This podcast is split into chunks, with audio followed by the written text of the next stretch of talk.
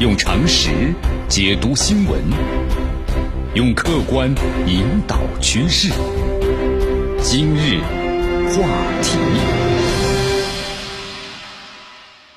这里是今日话题。大家好，我是江南。呃，昨天看了一条消息啊，咱们中国人民解放军的南部战区的消息，在八月二十七号的时候啊，美国的这个马马斯廷导弹驱逐舰啊，然后呢擅自闯入咱们中国的西沙领域，南部战区呢组织了。海空兵力，那么对其予以警告，然后把他驱离了。呃，再往前推一天，就是美国商务部啊，将二十四家参与咱们中国的南海岛礁建设的中国企业列入实体清单，就要实行制裁。美国国务卿蓬佩奥呢宣布，美国政府将对呢负责或者参与南海岛建设的个人，包括其直系家属，实施呢签证的拒绝。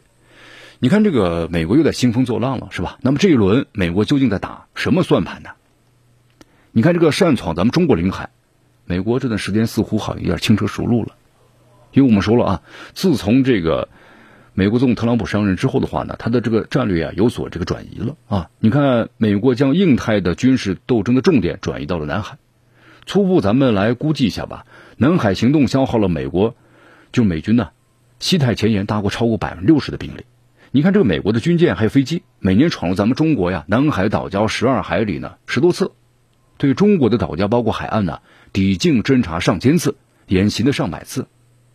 你看这个二零二零年呢，频频率啊更是特别的密集。仅仅是上半年，美国军机就在这个南海活动了两千多次。所以说，咱们分析一下啊，你看我们说这个美国呢，还要在亚太地区维持它的海洋霸权，对不对？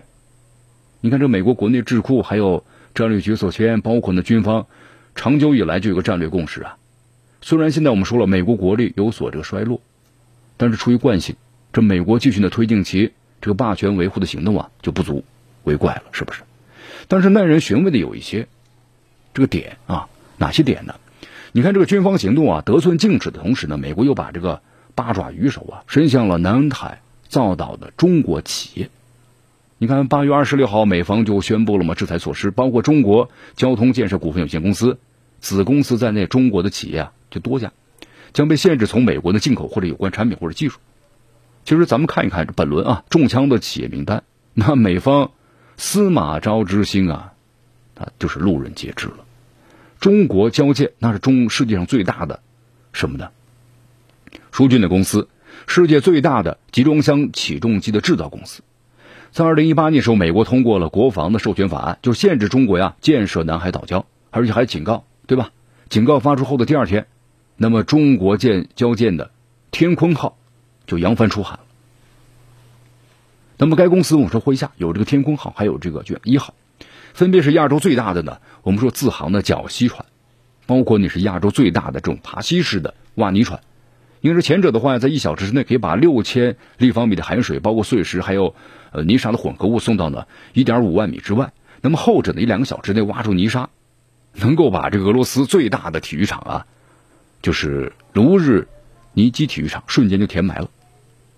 美国这回盯上的，我们说还有专门的这个，呃，专攻这个通信公司，还有电子计算机和开发，包括制造的中国电子科技集团公司第七研究所啊，他们擅长的是关键技术嘛和重大系统工程开发的中国电子科技集团公司第三十研究所，还有咱们国内的呢唯一从事这个专业的舰船综合通信和配套设施研制的中国船舶重工集团第七二研究所等等，他们都被他们盯上了，对吧？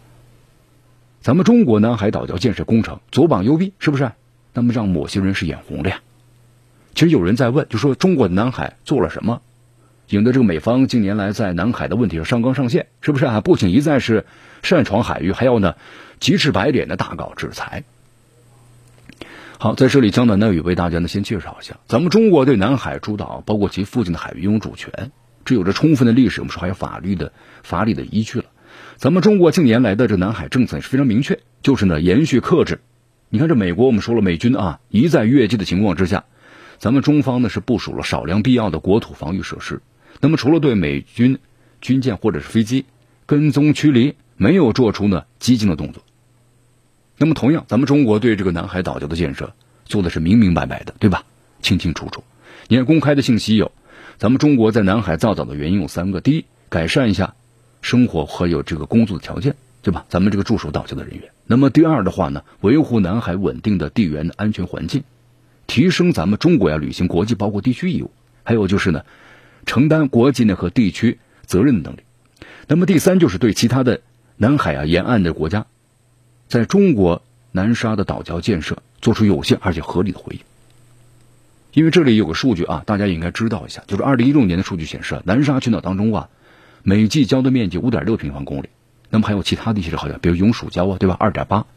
那么近几年来的话，咱们中国呢，把南海的岛礁建设重点呢放在了是民生建设上，还有就是国际公共的产品的这个供给领域。你比如说有灯塔、海上的救助站、气象观测站，还有综合的医疗和救助设备，包括污水和这个垃圾处理设施等等等等。那么咱们建设这些目的是什么呢？防灾啊，防灾减灾，防防。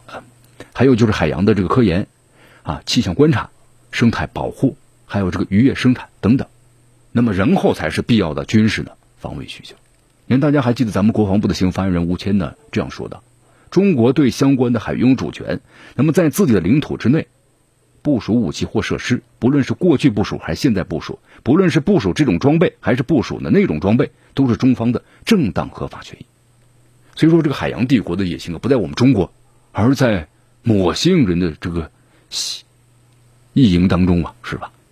那么美国在这个南海密集的作妖，那么这事真的就那么突然吗？当然不是。你看近一点的，美国国务卿蓬佩奥是不是？还有亚太事务助理国务卿这个史达维防长埃斯珀，那么公开抨击中国对南海岛礁的主权主张叫嚣啊，说中国要独占的南海的油气资源。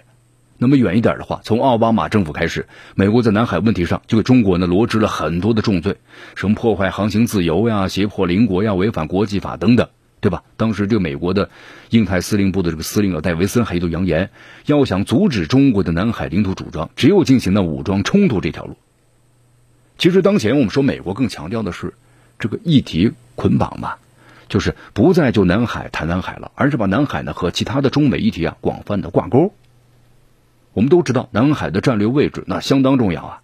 本届这个美国政府，你以军事挤压、政治围堵，对吧？贸易设限，多种手段在南海下手，那么体现出什么呢？长远的一种战略图谋，那么也是出于短时间之内政治资本的考量。呃，对于未来的话，整个南海的一个战略态势感知计划呢，其实随着咱们中国呀南海，我们说了一个控局的能力上升，还有美国的日益焦虑，那么在今后。这美国这个搞议题关联的频率，包括广度，肯定会越来越激烈了，是不是？那么不断的会逼近的小规模的武装冲突，或者临近这个战争的门槛儿，啊，也有这样的一种情况可能出现。那么中美双方，其实我们说了，最应该坐下来的还是要谈谈，是吧？是南海军备控制，包括权力结构，还有军事行动啊等实质问题的，这才是最主要的内容。我们说了，这南海啊不是美国的夏威夷，美国任何时候呢也不可能。也不该想着在南海建立排他性的秩序，对吧？因为你做不到。用常识解读新闻，用客观引导趋势。今日话题。